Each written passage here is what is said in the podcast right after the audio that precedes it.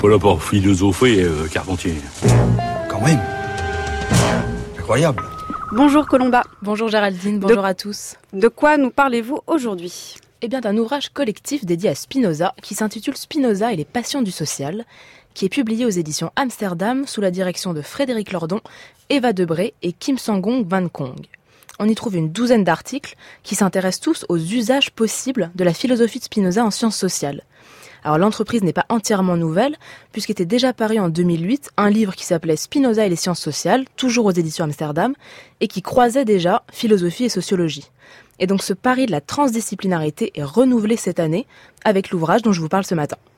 Mais avant de vous parler du détail des articles qui sont réunis dans ce livre, je pense qu'il est nécessaire de s'arrêter deux minutes sur la pertinence du croisement entre philosophie et sociologie, qui en fait ne va pas vraiment de soi.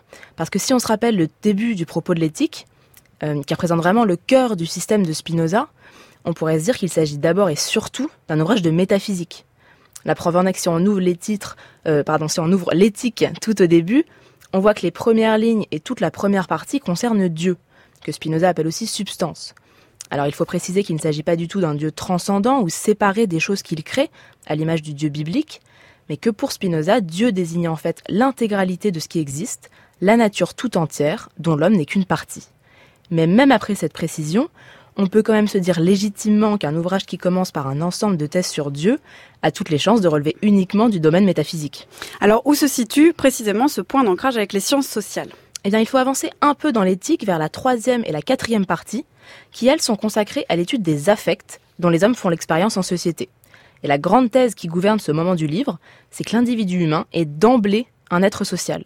Ce qu'il faut comprendre, c'est que Spinoza ne commence pas par se demander à quoi ressemblerait l'existence d'un homme isolé, qui n'aurait aucune relation avec d'autres individus, parce que ça, pour Spinoza, c'est une abstraction, ça n'existe pas.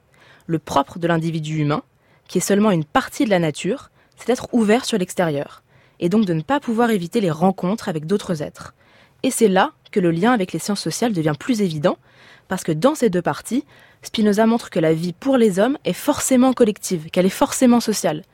Et donc d'un point de vue spinoziste, quand on étudie l'individu, il faut nécessairement prendre en compte son environnement social, parce que cet environnement agit sur lui. Je pense que nous sommes formés à l'intérieur d'un monde social et les possibles qui nous sont ouverts sont formés et contraints par les normes sociales au sein desquelles nous vivons. Et même si nous avons une certaine latitude, une certaine liberté, la liberté de nous créer nous-mêmes de façon nouvelle, inédite, c'est quand même toujours euh, au milieu de contraintes. Et je crois qu'il ne faut pas perdre cela de vue.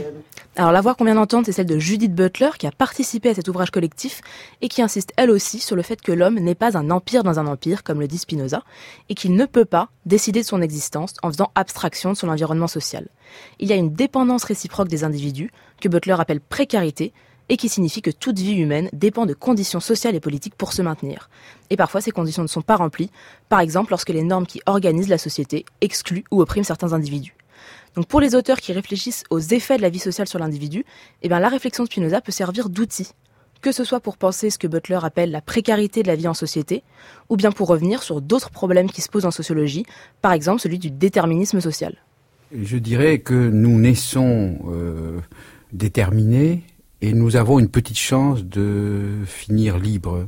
Euh, autrement dit, euh, je pense que c'est à condition euh, de s'approprier les instruments euh, de pensée euh, et aussi les objets de pensée que l'on reçoit sont le produit, que l'on peut devenir un tout petit peu le sujet de ses pensées. C'est-à-dire on ne naît pas le sujet de ses pensées, on devient le sujet de ses pensées à condition entre autres choses, je pense qu'il y a d'autres instruments, il y a aussi la psychanalyse, etc., à condition de se réapproprier la connaissance des déterminismes.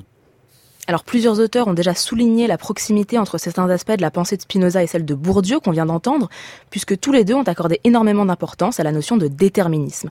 Mais relire Bourdieu avec Spinoza permet d'aller encore plus loin, puisqu'on l'a entendu dans l'extrait, Bourdieu considère que ce déterminisme social n'est pas total, et qu'il reste tout de même une zone de liberté qui permettra à l'homme de faire ses propres choix sans être influencé par rien. Eh bien, les auteurs qui soutiennent qu'une telle liberté n'existe pas peuvent trouver, peuvent trouver chez Spinoza un allié utile, puisque l'une de ses grandes thèses est que rien dans la nature n'arrive sans une cause qui l'explique. Et c'est pour ça qu'on peut très bien faire un principe sociologique de la formule de Spinoza qui dit que si les hommes se croient libres, c'est simplement parce qu'ils ignorent les causes qui les déterminent. Merci beaucoup, Colomba. Quel est le titre de ce livre? Ça s'appelle Spinoza et les passions du social et c'est publié chez Amsterdam. Merci beaucoup. Le journal de la philo est à retrouver et à réécouter sur le site de France Culture.